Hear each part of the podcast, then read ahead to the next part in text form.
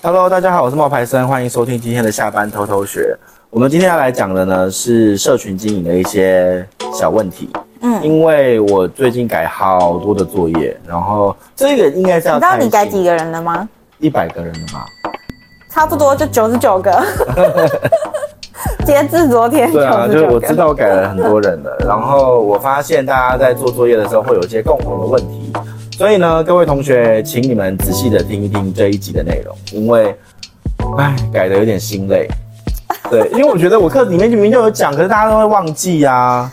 嗯，嗯，我觉得是因为有陆续进来的新同学，然后他们比较没有马上跟上这个步调吧、嗯。对，所以第一个问题呢，就是命名。嗯，大家在命名的时候啊，开始会用一些，知道，注音符号。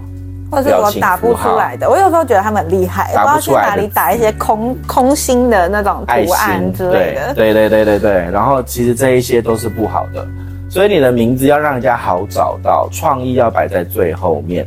其实我们你们来上课的时候，我们还是会希望你们照着顺序看，就是虽然有直播课，只是直播课的目的是跟我互动，嗯，但你们平常在看的时候，最好是有录播的内容。嗯嗯，对，嗯，所以。录播的内容里面，你们看完，那我们直播的时候，我们会回答你们的问题。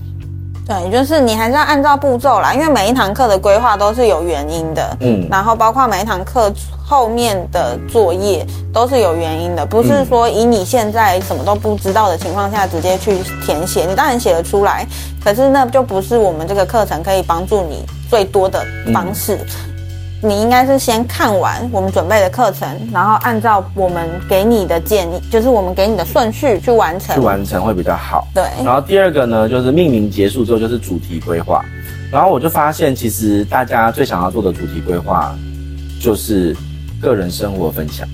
嗯嗯。可是这一点是非常的不好的。嗯。第二多的就是旅游景点分享。对对对。第三多的就是美食分享。可是我说实在的，这个是一般人最容易接触到、嗯、每天遇到。但是呢，我就要讲一件事情了。其实我们已经反复的强调很多次，无论你是做抖音还是你是做 IG，它都会有一个贴标签的过程。对。那如果你今天做的这个内容呢，是生活主题，它贴的标签就是生活。嗯，他就不晓得要把这个内容丢给谁看，嗯，他必须要等一阵子才能够抓出来你现在在发的东西是什么，嗯嗯，所以基本上我真的会认为越垂直整合的效果越好。嗯，什么叫垂直整合？就是你今天发甜点就是甜点啊，你不要给我一下子发甜点，一下子发日本料理，就是跳跃式的分享，对，但三大主题没什么关系的那种，对，完全没关系，而且再来就是你的三大三大主题的分享里面。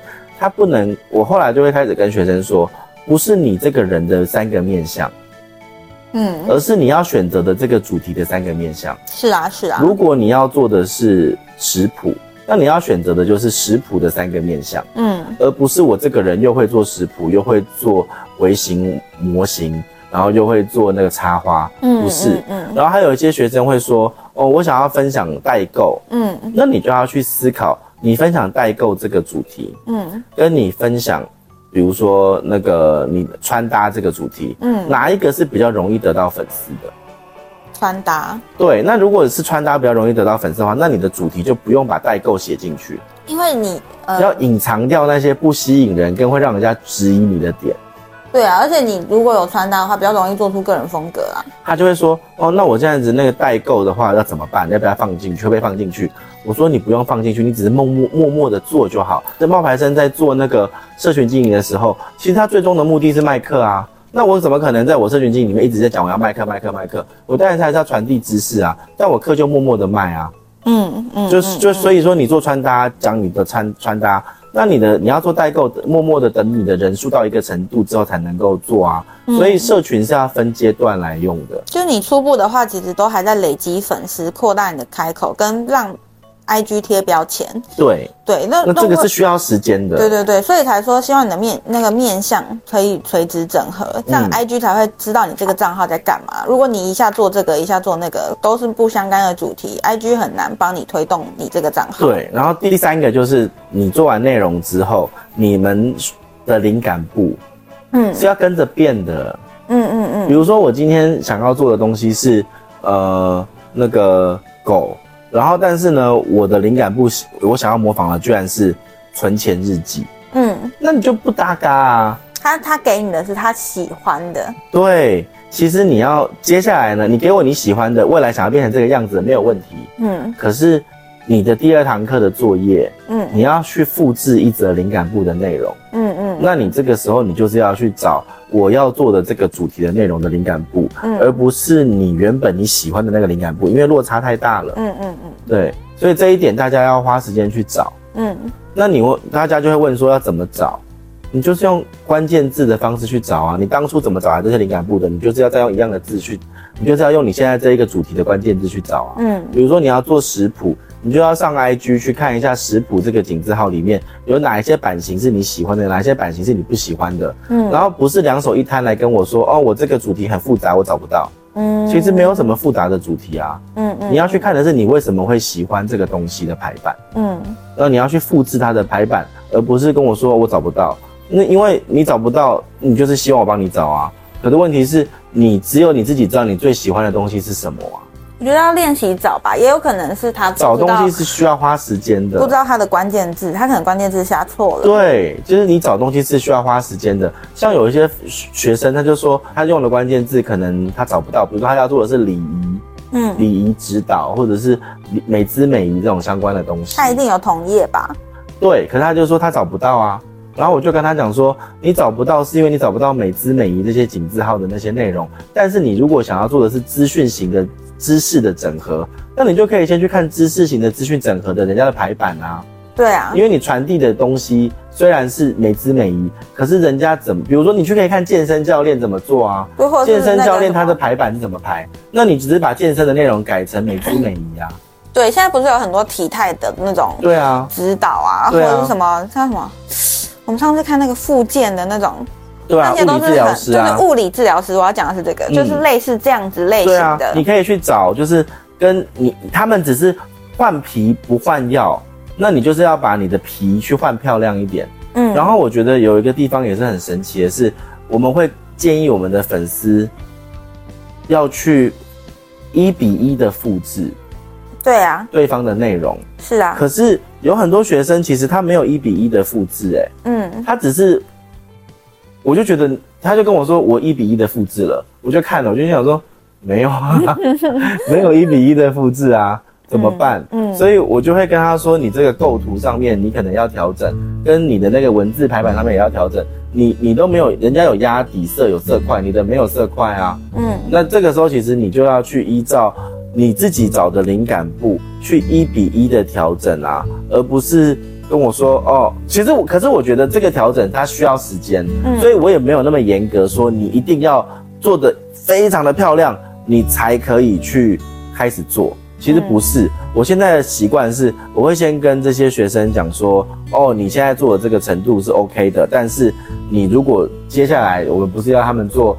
九篇吗？嗯，那你做完这九篇，你发现都没有成功，你就必须要再换啊。是是是。那只是这现在的这一个成成时间是他们最辛苦的时候。说真的，你们现在第三堂课的作业是你们最辛苦的时候，因为他需要花最多的时间去调整出读者要的东西。嗯，比如说你现在看这一个那个。介绍贷款的分享车子案例的，他丢出来这个东西，其实他没有做的很漂亮，我知道，可是他做的够清楚了。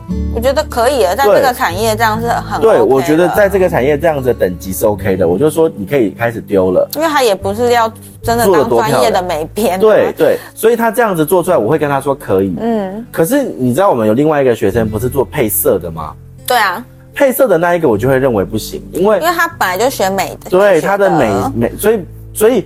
有些同学会觉得很奇怪，为什么有些可以，有些不行？嗯，我觉得看你所属的产业吧，因为他他那个如果是关于设计单位的，看他的人的眼光本来就会相对严格跟苛刻一点。然后还有一个点，就我也觉得有点莫名，就是大家在做内容的时候，其实很喜欢去讲语录，嗯，很想要给大家提供情绪价值。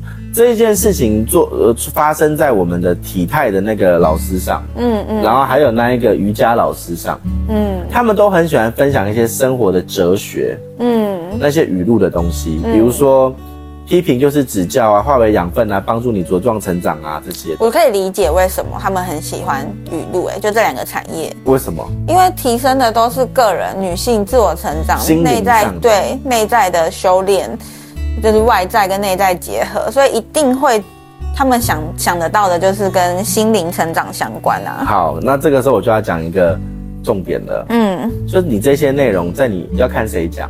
嗯，我昨天在那一群网，你知道我们呃网红，呃这个要讲吗？好，应该可以讲，就是有我们其实有一个网红的聚会，嗯，然后那个聚会上面大家会互相分享，嗯，然后呢互相分享的时候呢，我昨天就有讲一段，嗯，因为我昨天就换我要分享，嗯，然后我就说，其实语录鸡汤这种东西，在你没有名气去讲的时候就没有意义，嗯，就好像蔡英文跟我跟我，蔡英文跟冒牌生。分别对同一个人说加油，那是力道是不一样的。嗯嗯，嗯。蔡英文的加油，可能对于就是这个人来讲是觉得哇，蔡英文跟我说加油哎，我一定要好好的努力去读书。嗯。冒牌生跟你说的加油，你可能就觉得他是谁啊？嗯嗯。所以我要跟大家说，语录这种东西，在你一开始没有名气的时候去讲，就很像老生常谈。嗯。你能够帮助到的人是有限的。嗯。那你能够帮助到有限的时候，你就没办法去拓展。给陌生的人看，嗯嗯，那不是只有图片有品味的问题，嗯，文字也是有品味的问题哦，嗯嗯嗯，对，所以就是当你去做的这些内容的时候，你必须真的要去多看很多很多的语录，多看很多很多的图片，嗯，你才能够去知道哪一些是好的，哪一些是不好的。嗯，那如果你只是找一个中规中矩的，那其实并不并不会给你有什么的加分哦。我自己是觉得，大家在做这些语录的时候，嗯，比较不要先从语录下手，因为语录是情绪价值。嗯，刚开始在你没有名气的时候，我们有上课有讲嘛，有三个价值嘛，嗯，情绪价值、资讯价值跟利益价值。那你在刚开始还没有名气的时候，你最好能够提供给他们是资讯价值，因为资讯价值是以以兴趣作为媒合的。那你兴趣有媒合之后，你等到你的人数到一个程度之后，你再来做所谓的情绪价值的传递。是啊，可是他必须要前期先给他一点资讯价值。对。你先让人家知道你是谁，之后你。然后你提供什么样子的内容？对，你你的你就要规定自己，比如说，好，到了一千人以前，我都不讲语录。嗯。到了一千人以后，你可以默默的开始在讲一些语录。嗯嗯嗯。对，会比较好一点。然后刚刚讲的那种是呃呃，就是美姿美仪跟那个瑜伽老师的那一块嘛。嗯。那其实还有一些同学会给一些美法或是美美业的，或者他们想要做一些斜杠，比如说他想要做的是呃一些。美食的分享，嗯，可是我要跟大家讲的是，美食的分享就是我们刚好提到的生活主题，那个标签并不好贴，嗯，要看他是真的想要探店做改做街道美食类型的合作，还是他只是单纯的。就是要分享他自己喜欢吃的东西，我觉得这是，是他是要做探店，他要做探店。嗯，他是美法师，但是因为他自己喜欢，就是到处吃吃喝喝，然后他就决定他要做 IG，是要做探店。那应该九篇只能里面只能放一篇哦。没有，我跟他说你要先定出来什么为主，什么为辅。对啊，就是、所以有你的主如果是探店，那你的辅就是美发。哦，对，我刚刚说的意思是这样，就是你要先定出来主主次。我以为他已经决定他要做美发，没有，他已经决定他要做探店了。哦，我搞反了。对，哦，那很特别哦。所以我就跟他说，你你这样子的话，你就是主要的内容就是探店，可是你探店的这个主题就必须要再再再有整理过。嗯，比如说你探店的东西是百元美食，嗯嗯嗯，还是你探店的东西是韩式料理？对啊，你要先把这个东西抓出来，或是而不，所以说你一次准备的内容是九篇，对啊，你不是准备一篇之后就丢给我说，老师我做好了，你觉得呢？不是，因为你今天丢给我一个，你去吃，比如说那个八方云集，嗯，你今天丢给我一篇，你去吃那个泰市场，嗯，或者你今天丢给我一篇，你去吃那个什么，我们台湾有一间很很有名的瓦城，嗯，那些东西不是不好，可是你丢给我出来的这些内容里面，其实它就是很零散的主题。就比起最怕就是你今天丢了一，嗯、比如说韩式料理，我要你整理给我的是一整篇啊，就是要有要有不同的主题，比如说一百元我们可以吃到什么韩式料理，比如说呃连锁的韩式料理好不好吃，你要有这样子的分门别类的介绍，然后用九篇的规格来做，而不是今天丢一篇吃了卷豆腐，第二天吃了什么什么，你这样子就没有系统性的在做，你就测不出来你的效果。它那样单一餐厅的介绍比较像是业配的合作方式，对。但如果这样其实比较不好。你要提供的是呃初步的资讯价值，你可以做像刚刚老师说的什么一百元吃韩式料理，或者是什么宵大台北地区的宵夜场吃什么，或者是什么铜板美食之类的，啊、然后分区域，就是你这样会更好锁定哦这个区域的人。你可以先从你居住的附近开始。啊啊。对，所以其实这一些的调整都是大家在做作业的时候可能会没有注意到的。嗯，那其实大家我们会建议你们，如果要来上课的话，应该要先去看一下，就是第一堂课的，然后再去看三小时的，再看第二堂课跟第三堂课。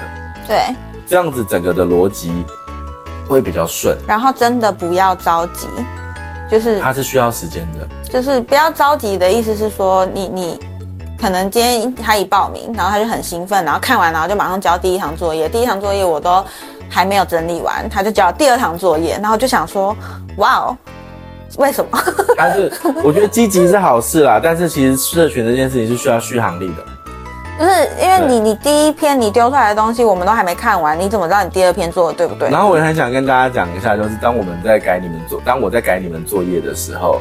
其实可能改到后来会有一点，就是我会很直接的跟你讲你的问题要修正的地方在哪里，一针见血啦。对我会比较，这有时候我会觉得说，我会不会讲的太重了？会，因为他们都是真的吗？宝宝们，真的吗？我怕他们看不懂。除了太重之外，我其实怕怕的是他们看不懂。那我是觉得你看不懂，你就要多问。就是虽然问题可能会有点多，但是也对。但其实就是要问。一开始就搞错方向来的好，因为很怕很怕我们跟你沟通，但不在一个频率上，嗯，然后你就白做工。对，是怕这样子。对啊，因为因为因为当我在。我不知道，可能我觉得我的文字可能还好，但是如果我用讲的，我又怕。对，你不要讲。对，不能用讲的，对不对？你对，因为讲的就会有一种就是在埋怨的，或者是在。也不是，因为你已经遇到第一百个人以上这样子的回答一样的问题，但是你你会很你会想说，嗯，我课程里面都有说啊，我为什么又有一样的问题啊？对，所以不能用讲的，要用打字的。对，那我们也是跟我们学生说一下，其实其实。你知道有人问我有没有？我跟你讲一个事情，就是你知道有人问我说，你的就是有学生在还没有买之前，嗯，他问的一个问题说，你觉得你的课跟艾丽莎莎有什么不一样？嗯，我就回他一句，人，我就回我就回了一句话，艾丽莎莎会改你作业吗？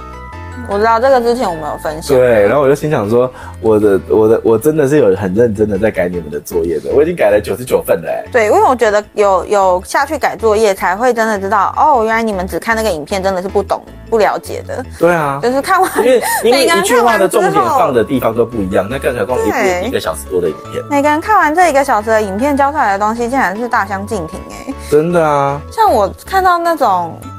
我不知道，我希望我们的学生有在听我们的 podcast，因为我记得我们的 podcast 已经提过蛮多次，你的灵感部的选择，请你不要找大账号，嗯，大账号对你来说没什么帮助。像有时候我在帮他们做资料整理的时候，我看到我都会想说，嗯，我要先跟他们讲吗？还是让老师自己来回呢？嗯，我觉得自己犹豫了一下。你你可以先讲啊，这样我会节省一些工啊。想说，可是我又怕我我太直接。还是交给老师处理好了，但是我就是要提醒你们，不要找太大的账号。你们现在喜欢的人，一定都是已经成功的人。我啊，我说到这个，我也想到，我也想到一个学生，嗯，有一个女孩子长得很漂亮，嗯，然后她就跟我说，她想要学的对象是唐薇，嗯，然后我就心想说，可是。可是唐薇现在在提供的已经是情绪价值了，嗯，嗯，他不是在提供资讯价值，嗯，那你现在要去模仿唐薇，你就算你的照片拍的跟他一模一样，你也不会有一样的效果，嗯嗯，所以我就有点难告诉他说，为什么我跟你说不要模仿唐薇，因为他一开始就不是做现在做的事情啊。但是你现在在一开始，所以你要去找的是不要那么大，再小一点。有在发展中的案例，或者是你可以往往以前看一下，看一下唐薇一开始都是在做什么，或者是他的发迹根本不是在，对他可能是因为一，他可能是在从别的平台来的，对平面，他可能是痞客邦来的，或者他可能都有可能。他的工作上，那你要模仿他，那你是全部都要模仿呢？你知道我曾经也想要模仿一个人啊，一个作家啊，谁啊？但是后来我就觉得，然后原来最终会走出自己的路。然后还有一个学生，他不愿意提供灵感簿。嗯，然后这个我也是会觉得说，他会希望可以走出自己的 style，这个我也理解。对，就是他是他觉得他自己已经有想的很完整了，但是没有啊，因为他的内容丢出来，我就说，我有直接回，我说，我就说我有看得出来你想要做教学，但是你的教学让人家看不懂，嗯，所以你要先丢出来一个你想要去了解的这个规格。那你要去照着这个规格做，你可以有你的版型，但是你要照着人家的这个流程跟规格做，不然你现在丢出来的这个教学影片就是看不懂啊。嗯，那你做的就很可惜啊。对。或者是他真的不想跟人家一样，他可能就要更多的说明他他到底想要的是什么，他可以怎么呈现，他现在想好在脑子里的东西是什么。他如果没有表达，他没有办法把他脑子里面想的东西放在他的文字上。对，他如果没办法连这种沟通都没办法让我们理解的话，那你怎么让你的粉丝理解？对，他很难图像化。对，说实在的。然后再来就是我刚刚讲到说，我自己也曾经想过要模仿一个就是作家。就是你知道有一个作家叫做侯文勇，嗯，然后他从以前就会写一些什么淘气故事集、顽皮故事集，嗯，然后什么大医院小医生、领导医生，然后爱情呃亲爱的老婆这些内容，然后我那时候就很喜欢他的东西啊，我就会希望说自己也可以像他一样在不同的。呃，就是写散文，嗯，然后写的很有意思，然后大家觉得很有很好玩，很很有趣，嗯，然后我就会希望说我在写的时候是不是要模仿他，然后在不同的阶段出不同的文字作品，嗯，我我一开始是这么想的，然后我就在想，可是侯文勇到底是怎么成为作家？其实我讲这一段是比较希望给那个爱玩小姐 Kiki 听，因为他就跟我讲说他想要学，比如说像唐薇啊，或者是一些比较美妆时尚的网红，那。像像少婷，嗯，你觉得少婷能够做社群，能够起家，是因为他做很努力的做 FBIG 从零开始做吗？他一开始当然不是啊，他是以通告艺人跟跟这些主题开始做的，并不是因为他是从他有这些其他东西的辅助啊，对对吧？所以我当时就去观看的不是只有他们怎么做社群，或者或者是侯文勇怎么出书，我还有去观察侯文勇他平常的生日常。比如说，他可能是一个医生，然后他在干嘛干嘛干嘛，那我就会把他的这一些东西呢，变成我自己的，就是内化成我自己的东西。我就会心想，我会鼓励我自己说，在我写不出文章的时候，我会去看侯文勇是医生，那么忙，他都可以这样子写了。我不过就是一个普通的上班族，我也没有像他一样要负责别人的生命，那我为什么不努力的去写？我会用这样的方式去鼓励我自己，从这一些。灵感部里面去鼓励我自己，但我不会觉得说我一定要跟他做的一模一样。嗯嗯嗯，因为这个会需要时间，慢慢的了解说，哦，以前他是怎么做？你看，唐薇以前是大学生了没啊？嗯，那那那你你你有去上节目吗？嗯嗯嗯，所以你懂我意思吗？就是你不你你丢出来的灵感簿是你想要变成的那个样子。可是你要怎么变成这个样子的时候，你必须要先明白到你的账号的性别问题，你的账号的男女比例，你的账号是朋友还是是你的谁在看？另外有一个学生他说，我有跟他讲说叫他不要做语录，然后因为我觉得做语录那个是情绪价值，那你没有办法在这个阶段提供大家情绪价值，陌生人情绪价值的时候就不要去做。然后那学生跟我说，可是我测过啦，我的语录按赞数就是比较高。